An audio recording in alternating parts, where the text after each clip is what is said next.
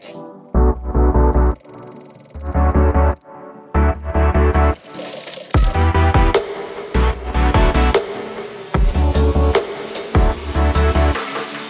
willkommen, richtig cool, dass ihr alle gekommen seid, trotz des heißen Wetters draußen oder vielleicht auch bald Gewitter. Ich freue mich richtig auf den Abend, Gabriel wahrscheinlich auch. Wir sind richtig gespannt, was die nächsten anderthalb Stunden so circa bringen werden und freuen uns, dass ihr gekommen seid. Der Titel Warum ich an Gott glaube oder nicht an Gott glaube, ein Thema, was nicht nur viel diskutiert wurde, sondern ich denke, so alt ist die Menschheit selbst. Das ist ein Thema, da haben sich selbst die größten Köpfe der Menschheit ja, die Zähne ausgebissen. Und interessanterweise haben wir ein Thema, wo auch man zu völlig unterschiedlichen Schlüssen kommt. Wir haben vielleicht Newton, der hat gesagt, er war Christ. Wir haben genügend Wissenschaftler, die sagen, hey, ich glaube nicht an sowas wie Gott. Und es ist auch nicht irgendwie nur mit der Zeit hat es zu tun. Es gibt auch heute noch Nobelpreisträger, die sagen, sie sind Christen oder auch nicht. Genau. Und wenn das nicht euer Interesse geweckt hat, dann weiß ich auch nicht. Und ich bin auf jeden Fall super gespannt, was uns heute unsere beiden Herrschaften darüber präsentieren werden. Und kleiner Disclaimer noch vorab, äh, wir hoffen, dass das Ganze nicht in einem großen Boxfight endet, sondern dass genau, einfach hier Herangehensweisen präsentiert werden, wie man denn bei dieser schwierigen Frage zu einem Urteil kommen kann oder ja, auch nicht. Aber um die Referenten vorzustellen, geht es nochmal weiter. Genau, wir sind richtig froh, dass wir zwei richtig coole Referenten gewinnen konnten. Ne? Zum einen den Matthias Nah, genau, einmal mit.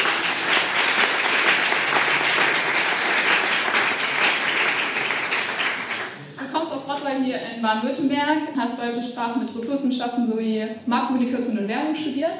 Genau, und seit ein paar Jahren hast du einen äh, YouTube-Channel bei Skeptic, wobei du dich mit verschiedenen Themen auseinandersetzt, von Religion, Atheismus über philosophische Themen bis hin zu gesellschaftsrelevanten Themen. Und äh, deine Vorangehensweise ist kritisch, auch den eigenen Vorurteilen gegenüber und auch bereit, diese zu hinterfragen und schwache Argumente zu identifizieren und abzuwägen. Wir sind sehr froh, dass du heute Abend hier bist. Genau.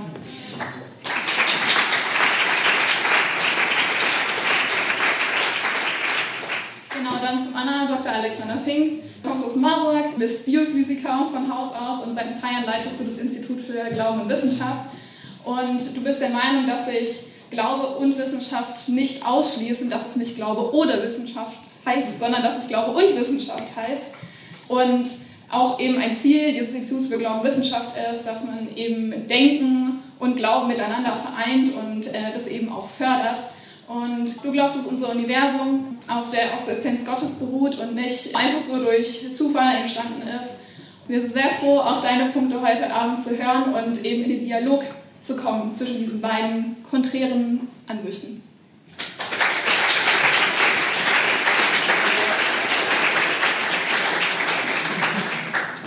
Genau, dann einmal kurz ein bisschen zum Ablauf, wie das jetzt heute Abend ablaufen wird. Am Anfang werden wir von jenem ein Anfangsstatement hören. Dann werden Sie gegenseitig erstmal noch getrennt darauf reagieren, aufeinander eingehen. Und dann werden wir in einen offenen Diskurs zwischen unseren beiden Referenten gehen. Und danach äh, wird es ein QA geben. Und dann, haben wir, dann übergebe ich das Wort. Also, vielen Dank für die tolle Einführung. Ich freue mich auch schon total auf den Abend. Das ist auch meine allererste Debatte tatsächlich.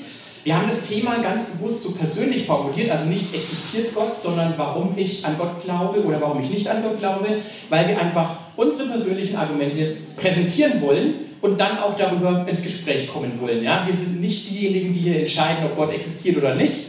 Das ist eine Frage, die kann wahrscheinlich kein Mensch entscheiden, würde ich sagen, sondern da muss man sich selber drauf einlassen oder eben nicht. Genau. Und wir erfüllen zufällig, habe ich jetzt schon gemerkt, auch eine ganze Reihe von typischen Vorurteilen. Ich bin Physiker, deswegen habe ich eine PowerPoint mitgebracht und habe kein Hemd an, sondern nur ein Poloshirt.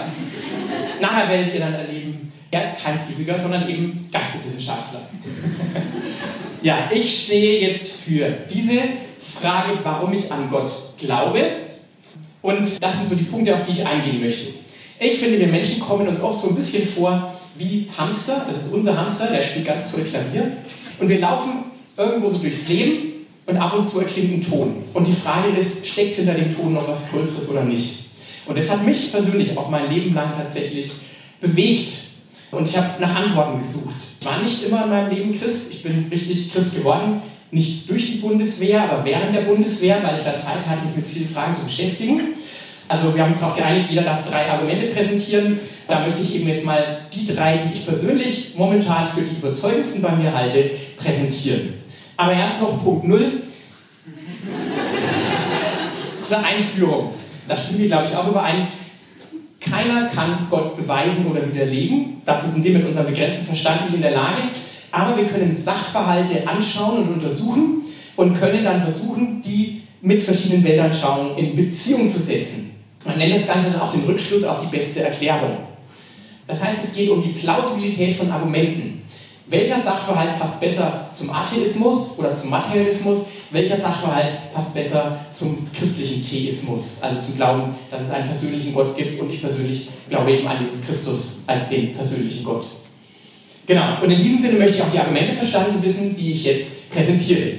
Mein erstes Argument als Physiker ist eins, auf das mich tatsächlich meine Physikprofessoren gestoßen haben, denn da gab es einen theoretischen Physiker, der hat immer nur zur Tafel geschaut. Dann schrieb er da die Potentialgleichung hin. Nabla Phi ist gleich Null und meinte, die Natur war so gnädig zu uns, dass sie uns so einfache Formeln gegeben hat, mit denen wir sie beschreiben können. Und das hat mich irgendwie zum Nachdenken gebracht, weil manchmal hat er von Natur gesprochen, manchmal von Schöpfer. Und er wusste nicht genau, was er davon halten soll. Und dann habe ich mich mal ein bisschen näher damit beschäftigt und habe festgestellt, das ist tatsächlich eine ganz große philosophische Frage. Warum können wir die Natur überhaupt verstehen? Warum gibt es rationale Gesetze in der Natur? Einstein hat es so ausgedrückt, das Unbegreiflichste am Universum ist, dass wir es begreifen können. Deswegen eben die freie Materie an sich hat keinen Verstand, sie kann nicht rechnen, aber aus irgendeinem Grund hält sie sich an diese rationalen Gesetzmäßigkeiten.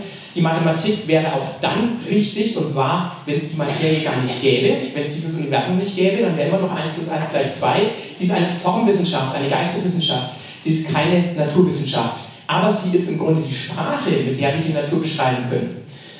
Und das Spannende ist, dass genau diese Sprache erwartet worden ist von den Wissenschaftspionieren. Die erwarteten rationale Gesetze in der Natur, weil sie an einen rationalen Gesetzgeber glaubten. Das heißt, Johannes Kepler damals, als er seine drei Keplerschen Gesetze untersucht hatte oder herausfinden wollte, der war nicht plötzlich überrascht. Ups, jetzt habe ich mir die Daten angeschaut, da kommt ja ein Gesetz raus. Nee, der hat sechs Jahre lang akribisch die Daten von Tycho Brahe Schritt für Schritt durchgeguckt und hat dann, sechs Jahre, ich hoffe nicht, dass jemand so lange seine Doktorarbeit schreiben muss, und hat dann endlich seine drei Gesetze formulieren können.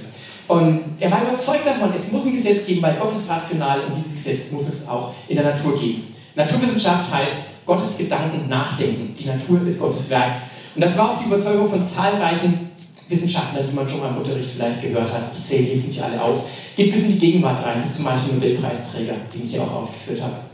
Ein Bekannter von Albert Einstein, Eugene Wigner, hat ein ganz berühmtes Paper zu der Frage geschrieben die unreasonable, also die unvernünftige Effektivität oder Wirksamkeit der Mathematik in den Naturwissenschaften. Und da fällt unter anderem das Zitat, das Wunder, dass die Mathematik die physikalischen Gesetze der Natur zutreffend beschreiben kann, ist ein wunderbares Geschenk, welches wir weder verstehen noch verdienen. Das zeigt, die Wissenschaftler haben gemerkt, es ist nicht selbstverständlich, dass dieses Universum mit seinen komplexen Formen, und Kräften und Wirksamkeiten und Phänomenen und Dynamiken und so weiter, dass das tatsächlich mathematisch beschreibbar ist. Das ist nicht selbstverständlich. Zumindest, wenn man nicht davon ausgeht, dass ein Verstand dahinter steht. Wenn man, wie dieses Lama hier, eines meiner besten Freunde, wenn man davon ausgeht, da steckt was dahinter, dann geht es natürlich weiter. Komme ich gleich noch drauf. Aber das Spannende ist, diese Gesetze würden uns gar nichts bringen, wenn wir sie nicht auch verstehen können mit unserem eigenen Verstand. Immanuel Kant hat gesagt, wenn uns Erscheinung gegeben ist, also mit Erscheinung ist gemeint die Beobachtung der Natur zum Beispiel, so sind wir noch ganz frei, wie wir die Sache daraus beurteilen wollen. Wissenschaftsfreiheit. Wir sammeln Daten und dann entwickeln wir die Theorie. Logisches Schlussfolgern funktioniert nur, wenn man freien Gründen folgen kann. Und das ist auch noch ein wichtiger Punkt. Und da ist es tatsächlich so, dass mir hier der Materialismus Probleme bereitet. Also ich folge hier mal dem Genetiker Haldane, der gesagt hat, wenn die Gedanken in meinem Verstand nur die Bewegungen von Atomen in meinem Gehirn sind, also wenn die mentalen Prozesse, mein rationales Denken, nichts anderes ist als eine Funktion von Materie, der durch geistlose, ungesteuerte Prozesse entstanden ist und so weiter, warum soll ich dann irgendwas glauben, das mir dieser Verstand sagt? Inklusive der Tatsache, dass mein Gehirn aus Atomen besteht. Und der Tatsache oder der Weltanschauung, dass der Naturalismus wahr sein soll. Also alles ist nur Natur. Man kann das auch so zusammenfassen, wenn alles nur Materie ist und es nicht etwas Geistiges gibt, wo kommt dann die Freiheit her? Ja, dann zwingen mich meine Neuronen, meine Meinung zu haben und deine Neuronen zwingen dich, deine Meinung zu haben. Da gibt es nur Ursachen und keine Gründe, wie Jürgen Habermas mal gesagt hat.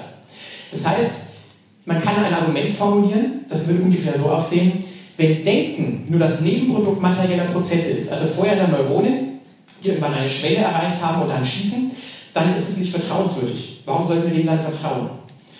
Im Materialismus ist Denken das Nebenprodukt materieller Prozesse, also ist das Denken nicht vertrauenswürdig. Das wäre der Modus Ponens in der Philosophie, aber man kann auch den Modus Tollens verwenden und sagen, die Wissenschaft zeigt uns aber sehr gut, dass unser Denken vertrauenswürdig ist.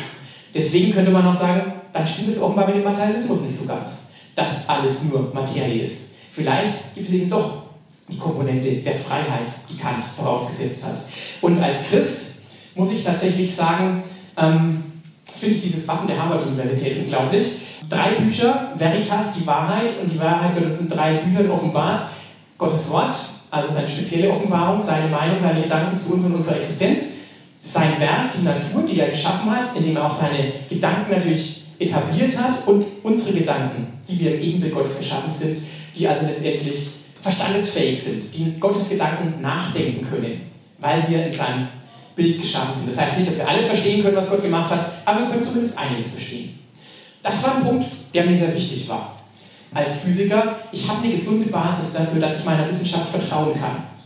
Zweiter Punkt, ich finde die Welt faszinierend. Leben. Leben strahlt sowas Faszinierendes aus. Es ist einfach nicht greifbar, auch mit Wissenschaft immer noch nicht greifbar. Leben besteht aus Zellen. Und das Spannende ist, wenn man in so eine Zelle mal reinschaut, dann entdeckt man da Zehntausende von Molekülen, viele davon völlig unterschiedlich, teilweise Kraftwerke, teilweise Müllabfuhr, teilweise Transportsysteme, Kommunikationssysteme und so weiter. Hochkomplexe Moleküle und die entdecken wir nirgends sonst im Weltall. Die entdecken wir nur hier auf diesem Planeten und die entdecken wir auch nur in lebenden Zellen oder in den Überresten von lebenden Zellen. Das heißt, die große Frage in den 50er Jahren war, welche chemische Reaktion ist für diese Entstehung, für diese Vorhandensein von diesen Molekülen verantwortlich? Welche chemische Reaktion finden wir dafür? Und das Überraschende war, es war keine typische chemische Reaktion, so eine Katalyse oder irgendwie sowas, sondern man hat entdeckt, dass es so eine Art Blaupause gibt, die DNA, und auf dieser DNA befinden sich jetzt in bestimmter Reihenfolge die Nukleinbasen, abgekürzt mit ACTG, und die werden ausgelesen. Und die werden ausgelesen von einem Protein, das selber so eine große Mikromaschine ist. Und die wiederum baut dann anhand dieser Blaupause letztendlich in zwei Schritten, in drei Schritten die Proteine zusammen. Unter anderem eben auch sich selbst. Je nachdem, welcher Abschnitt der DNA eben gerade ausgelesen wird. Das heißt, das, was wir in der Zelle finden, ist eine ganz einzigartige chemische Art von Reaktion. Und nicht umsonst spricht man hier von Erbinformation. Ja, wir haben hier tatsächlich ein System aus Buchstaben, die zusammen, immer drei Stück, ein Wort bilden, verstanden werden von einem bestimmten Molekül sozusagen, äh, übersetzt werden in einen Baustein und dann wird eine ganz lange Kette von Bausteinen hergestellt. Eine Kette von Bausteinen, die sich unter natürlichen Umständen, unter aktuellen Bedingungen auf der Erde so nicht bilden würde. Und das ist doch etwas, was mich ja auch zum Nachdenken gebracht hat.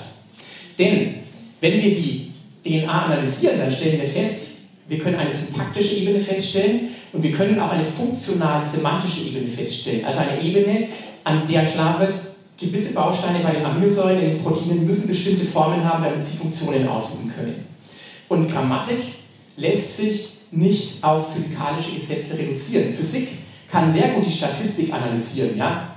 ACTG, wie oft kommt welcher Buchstabe vor, wie folgen die aufeinander und so weiter. Aber die Syntax, die Syntax, warum eine Aminosäure so kodiert ist und die andere so und warum die aufeinander folgen und so weiter, das können wir mit Physik nicht feststellen. Ähnlich wie man hier die Einkerbungen in diesem Stein nicht durch Chemie und Physik äh, bestimmen kann, warum genau der eine Buchstabe auf den anderen kommt. Dazu muss man Latein studiert haben, um festzustellen, dass das der Pilatusstein ist, also ein Nachweis, dass Pilatus tatsächlich mal Statthalter war.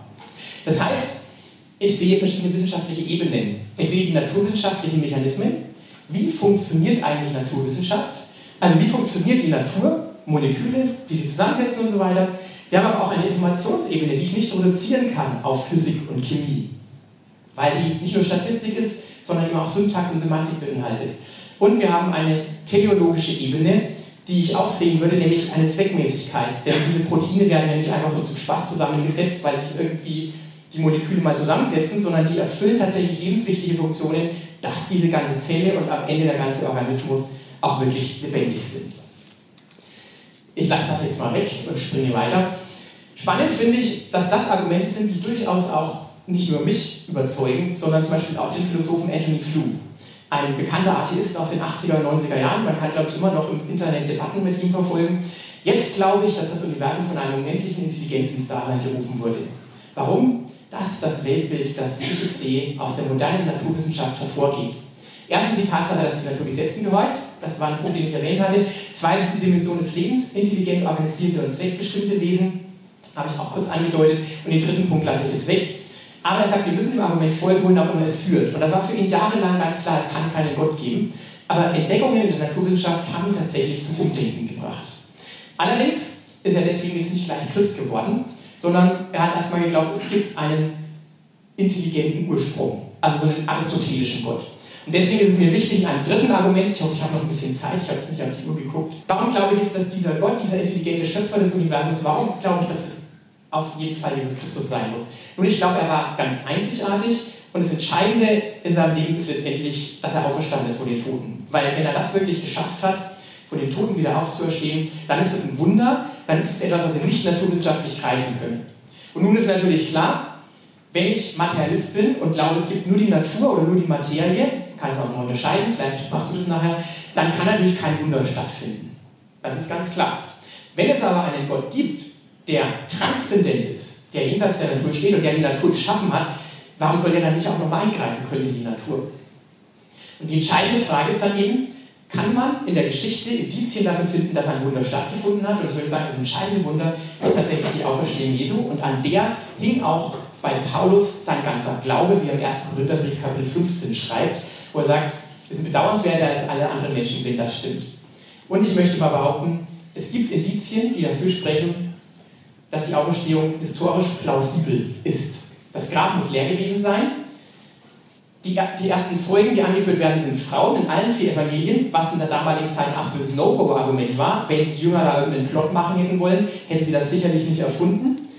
Die Erscheinungen waren sehr individuell und praktisch ausschließlich gegenüber Leuten, die keine, keine Auferstehung erwartet haben. Die waren alle geschockt und überrascht, als Jesus begegnet sind. Das heißt, Halluzinationstheorie funktioniert da nicht so gut aus psychologischer Sicht. Das entscheidende Argument finde ich aber, dass verzweifelte Jünger zu mutigen Zeugen geworden sind. Und zwar Jünger, die selbst sich versteckt haben, die dann rausgegangen sind, sogar bereit waren, vor dem Kaiser zu sagen, nee, meinen Glauben an Jesus lasse ich nicht los, selbst wenn du mich umbringst, ich, ich glaube weiter an Jesus. Sie haben dadurch keinen materiellen Vorteil, sie haben kein Geld dadurch verdient, sie haben keinen politischen Vorteil dadurch. Sie sind verfolgt worden, wurden zerstreut über das ganze römische Reich und darüber hinaus. Und es muss einen Grund dafür geben, warum Menschen einen solchen Lebenswandel erleben. Es gibt dazu gute Literatur draußen auf dem Büchertisch, ich lasse es mal dabei. Ja, meine drei Argumente ähm, und damit gebe ich das Mikro weiter. Ich weiß nicht, du hast auf jeden Fall genauso viel Zeit wie ich.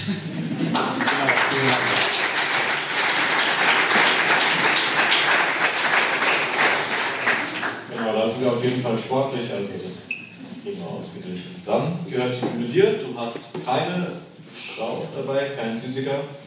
Dann Mikro funktioniert bei dir? Ich hoffe, ja. Könnt ihr mich hören? Ja, das ist gut. Ja, vielen Dank. Ich habe hier auch meine Notizen stehen, äh, dass ich mit guten Abend allerseits einsteige. Das habe ich noch nie gesagt, glaube ich. Ich habe auch noch nie so einen Vortrag gehalten, also deswegen ja, geht, geht bitte nett, nett und freundlich mit mir um. Ich versuche hier mein Bestes, aber der Alexander hat es mir auch schon leicht gemacht, hat ein bisschen aufgelockert, deswegen hoffe ich auch, dass meine gut getarnten Witze zünden werden. Ja, deswegen spreche ich jetzt auch gleich weiter. Ich spare mir die Dankesreden, dass ich heute hier sein kann, dass ihr hier da seid und dass wir organisiert sind. Äh, noch für später, da habe ich wahrscheinlich ein bisschen mehr Zeit. Ich bin heute derjenige, der das Thema verfolgt, warum ich nicht glaube. Also es ist nur ein kleiner, aber feiner Unterschied. Und ich bin sozusagen der Dissident und die aversive Seite. Aber die zwei Begriffe sind aus meiner Sicht irreführend auf zwei Ebenen. Also erstmal suggerieren sie ein Streitgespräch zwischen mir und Alexander, was er auch schon richtig angekündigt hat, was nicht stattfindet. Also wenn ihr dafür gekommen seid, dann müssen wir klein enttäuschen. Aber wir sind äh, uns beide einig gewesen und äh, davon war ich auch schon davor überzeugt, dass es einfach euch und uns selber viel mehr geholfen ist, wenn wir ein konstruktives, offenes Gespräch führen Und darum soll es heute gehen. Also ich bin nicht hier, um zu gewinnen, obwohl ihr natürlich danach dieses Gefühl haben werdet, wenn ihr den Heimweg antretet. Und ich habe hier tatsächlich stehen, äh, Pause für Gelächter. Und das hat schon mal gut funktioniert. So, warum sind Formulierungen wie dissident und aggressiv äh, auf einer weiteren Ebene schwierig? Also, sie suggerieren eigentlich, dass ich eine Ablehnung habe gegenüber der Gegenseite, so als wollte ich nicht glauben. Aber die ehrliche Antwort auf die Frage, warum ich nicht glaube, ist, weil ich nicht kann. So, ich präsentiere heute drei konkrete Hindernisse, also ich nenne es bewusst Hindernisse, die mich ja, an den Glauben an einen christlichen Gott, überhaupt an einen Gott, bisher unmöglich gemacht haben. Und ähm, ja, beim ersten dreht es sich um die Willensfreiheit. Also es gibt jetzt natürlich einen Geisteswissenschaftler, habe nicht nur ein Hemd an, sondern ich erzähle jetzt noch was zur Philosophie. Ähm, ich werde euch aber rechtzeitig aufwecken und dann sagen, äh, falls es euch langweilt oder falls ihr nicht verstanden habt, ab wann es wichtig ist. Also ein wichtiges Fundament, das wissen die Christen unter euch, ist der freie Wille im Glauben.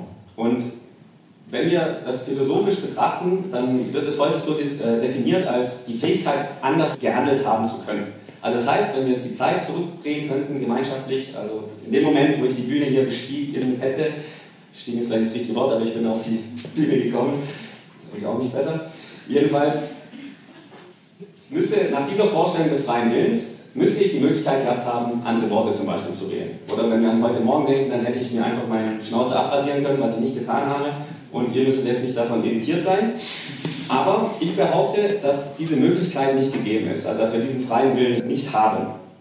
Und wie, wie komme ich dazu? Also wir müssen uns mal vorstellen, wieso sollten wir unter, den gleichen, unter der gleichen Situation andere Resultate erwarten? Also wenn wir die Zeit durch diesen Gedankenexperiment, bleibt bei mir dabei, wirklich zurückdrehen könnten in die exakt identische Situation. Ich wäre absolut identisch, dieser Raum wäre identisch, ihr wärt identisch, euer Mindset wäre identisch. Wir würden nicht mit unserem jetzigen Wissen zurückreisen, sondern wir wären nochmal in dieser gleichen Situation.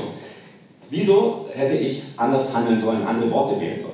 Denn alle meine, alle meine Entscheidungen, alles was wir tun, sagen, denken, gehört, nenne ich jetzt mal Entscheidungen und die basieren auf einem Zusammenspiel von Erfahrungswerten, äußeren Einflüssen und meinem Charakter. Und am Ende kommt dabei immer raus, was ich tun will. Was will ich in diesem Moment sagen? Was kommt mir als erstes in den Kopf? Sind aus meiner Sicht keine Prozesse, auf die ich einen vollen Zugriff habe oder irgendwie die Freiheit darüber habe, das zu entscheiden. Und natürlich äh, ändern sich Gedanken und Einstellungen, auch Überzeugungen, deswegen sind wir heute hier, ändern sich über die Zeit, graduell vielleicht, aber sie ändern sich nicht spontan und sie ändern sich nicht in einer hypothetisch identischen Situation. Also meine Behauptung ist, ich würde immer wieder im gleichen Moment das Gleiche tun. Das heißt, ich habe keine Willensfreiheit. Übrigens vertreten das, also ich habe jetzt vom libertären freien Willen gesprochen, Unterscheidung ist wichtig, vertreten auch nur etwa 10% der Philosophen weltweit. Ich muss aber zugeben, dass der harte Determinismus, den ich gerade beschrieben habe, den vertreten auch nur ungefähr so viele Leute. Aber das große Mittel dazwischen, das sind die Kompatibilitisten. Ich kann jetzt nicht einschätzen, wie weit euch das was sagt, aber diese Richtung philosophisch versucht einfach freien Willen und Determinismus in Verbindung zu bringen. Sagt, das eine schließt das andere nicht aus. Wenn man sagt, haha, okay, der freie Wille, libertär nach der Bibel, 10, 10 so, das, was ich sage, ist auch nur 10 Das Problem ist, die Mehrheit der Kompatibilitisten, die lehnen den freien Willen im libertären Sinne eben auch ab. Also dort wird nach anderen Definitionen gearbeitet und das heißt, wir haben eigentlich nur dieses 10% Fenster, das den libertären freien Willen, so wie wir es vielleicht äh, in der Bibel kennen oder in unserem Glauben kennen, vertreten. Das heißt nun nicht, dass es nicht stimmt, aber ich wollte, wollte es einfach mal so nennen. Und jetzt kommen wir auch zu dem Teil, jetzt für alle Leute, die es gelangweilt hat, das war jetzt ein Crashkurs, das ist sehr, sehr kompliziert, ähm, oder auch für die, die kein Wort verstanden haben, jetzt wird es wichtig. Der Punkt ist ja folgender, selbst wenn ihr jetzt meinem Argument nicht folgen konntet, nicht folgen wolltet, ihr habt es vielleicht verstanden, vielleicht nicht verstanden, aber ihr lehnt es ab, dann macht das den Punkt trotzdem für mich. Ihr könnt nämlich nicht entscheiden, ob euch mein Argument bis hierhin überzeugt hat. Das ist ganz wichtig, denn der Philosoph Arthur Schopenhauer hat es wie folgt formuliert, der Mensch kann zwar tun, was er will, aber er kann nicht wollen, was er will. Ich wiederhole das nochmal für dramatische Effekte. Der Mensch kann zwar tun, was er will, aber er kann nicht wollen, was er will. Und ihr habt jetzt diese Illusion, ihr könnt euch scheinbar entscheiden, ob ihr meine Meinung, meine Einstellung, meine Prämisse teilt oder nicht. Aber darüber, dass ihr das tut, dass euch das überzeugt oder auch nicht, habt ihr keine Entscheidungshoheit. Es ist entweder instinktiv so oder nicht. Das heißt, wir haben für das, was wir glauben, Darüber haben wir eigentlich keine Hoheit. Und das soll hier mein Punkt sein. Also die Tatsache, dass ich dafür nicht kann, also das habe ich entweder aus dem Mangel an freiem Willen, wenn wir folgen, es gibt den harten Determinismus, es gibt keinen freien Willen, dann steht er mir sowieso schon zu. Aber die Tatsache, dass ich nicht entscheiden kann, was mich überzeugt, und euch nämlich auch nicht, Das führt mich zum zweiten Problem, das ich hier anführen möchte. Das ist die Verborgenheit Gottes. Ihr kennt euch, wenn ihr euch mit dem Thema beschäftigt, kennt ihr es vielleicht Englisch als Divine Hiddenness. Und ähm, ja, ist eigentlich ein weiterführendes Problem dessen, was ich jetzt gerade erklärt habe. Ich kann nicht an Gott glauben, weil mich die Argumente nicht überzeugen. Und dann stelle ich mir die Frage, ja, wieso hat mich Gott dann so geschaffen, dass mich diese Argumente nicht überzeugen? Also bitte einmal Hände hoch, alle, die gläubig sind. In dem Fall muss ich meine optimistische Prognose vom Anfang vielleicht zurückziehen. Auf alle Fälle scheint ihr und Alexander mehr Glück gehabt zu haben als ich. Also ich sage bewusst Glück, weil wenn es diesen allmächtigen, allgütigen Gott gäbe, dann würde ich da wirklich gerne dran glauben. Und ja, ich frage mich, warum? Warum kann ich das nicht? Also ich bin selber auch christlich getauft worden, halbwegs christlich erzogen, ging man schon mal in die Kirche. Religionsunterricht fand ich immer super, war eines meiner Lieblingsfächer und ich habe sogar die Bibel gelesen, hauptsächlich, dass ich es hier sagen kann. Und damit entsprechend einem der Kriterien von Bertrand Russell, der hat mal gesagt, es gibt nur zwei Gründe, ein Buch zu lesen, entweder aus Spaß oder damit man damit angehen kann. Und ja, jedenfalls dreht sich die Hälfte meines YouTube-Kanals, ähm, den ihr gerne besuchen dürft. Ich habe hier noch ein Sticker und die ersten, die kommen, die kriegen auch noch ein paar Tassen. Ja, dreht sich die Hälfte wirklich um, um Religion, beziehungsweise auch mein ganzer Informationsfluss, der mich durchgeht. Und mein ganzer Informationskonsum dreht sich um Apologetik, Religionskritik und so weiter. Also ich würde ohne Übertreibung behaupten, dass ich mich mit Religion und Glauben und Gott äh, sehr viel intensiver beschäftigt habe als viele Christen, die ich kenne, die aber überzeugt sind. Und dann frage ich mich, was ist der Unterschied? Warum bin ich nicht überzeugt? Das habe ich getan. Also, was könnte noch fehlen? Viele, viele Gläubige, die irgendwann mal zur Überzeugung gekommen sind oder wirklich daran festhalten, die hatten immer mal eine religiöse Erfahrung, die sie überzeugt hat. Ich hatte nichts dergleichen. Warum nicht? Also, wieso, wieso zeigt sich Gott mir nicht auf einem anderen Wege? Wenn, wenn er schon mein Hirn so geschaffen hat, dass ich die vermeintlich empirischen Beweise oder auch die logischen Beweise, die ich mir anschaue, dass sie mich nicht überzeugen. Mein Gehirn sagt einfach nein, ich bin einfach nicht überzeugt. Deswegen ist die Verborgenheit Gottes das zweite Hindernis, warum ich nicht an ihn glauben kann. Das dritte Problem, das hat mit Leid zu tun. Ihr kennt ähm, das Problem vielleicht als das Problem des Übels oder ja, weniger äh, unklar ist es äh, auf Englisch, da sprechen wir vom Problem of Evil, ganz einfach. Und ich werde auch noch auf, konkret auf das tierische Leid eingehen, aber dazu gleich mehr. Also wenn wir aus der christlichen Weltsicht an Leid denken in der Welt, dann können wir manche, da gehe ich sogar auch mit, könnte man theoretisch mit diesem Glauben an den libertären freien Willen erklären. Ich habe es auch schon gesagt, dass ich an den freien Willen glaube, aber for the sake of the argument, sagen wir mal, den gibt es. Dort wird dann äh, häufig gesagt, ja, äh, es gibt Übel auf der Welt, die sind menschengemacht, wir haben die Freiheit zu entscheiden, was wir tun. Ähm, wir können deswegen auch negative Dinge tun, zum Beispiel, weil wir ähm, Übel kommt über uns, damit wir daran wachsen können, dass wir das lernen können. Oder dass wir ein höheres Gut erreichen. Also zum Beispiel kann äh, ohne Krieg kann es keinen Mut geben, ohne Gefahr gibt es keinen Mut. Und deswegen ist diese Gefahr gerechtfertigt, damit wir ein höheres Gut wie Mut erreichen. Und dann frage ich mich aber natürlich, ja, wie erklären wir natürliche Übel? Dinge wie Umweltkatastrophen oder Knochenkrebs bei Kindern. Ihr kennt vielleicht den britischen Schauspieler Stephen Fry, das auch ein bekannter Atheist und der ist bekannt, jetzt an dieser Stelle folgendes Beispiel zur Hand zu nehmen, des Loa-Loa-Wurms. Also wenn es jemand spontan einen Brechreiz bekommt, kann ich euch nicht, äh, kann ich euch nicht verübeln, das ist sehr, sehr ekelhaft, aber ich erzähle es jetzt trotzdem mal. Also dieser Wurm wird bis zu 7 cm lang und hat die einzige Funktion, sich parasitär im Körper von Menschen einzunisten. Natürlich auch Kindern und Erwachsenen. Und dieser Wurm lebt bis zu 17 Jahre in dem menschlichen Körper, er legt dann auch Eier und der Zyklus startet von neuem.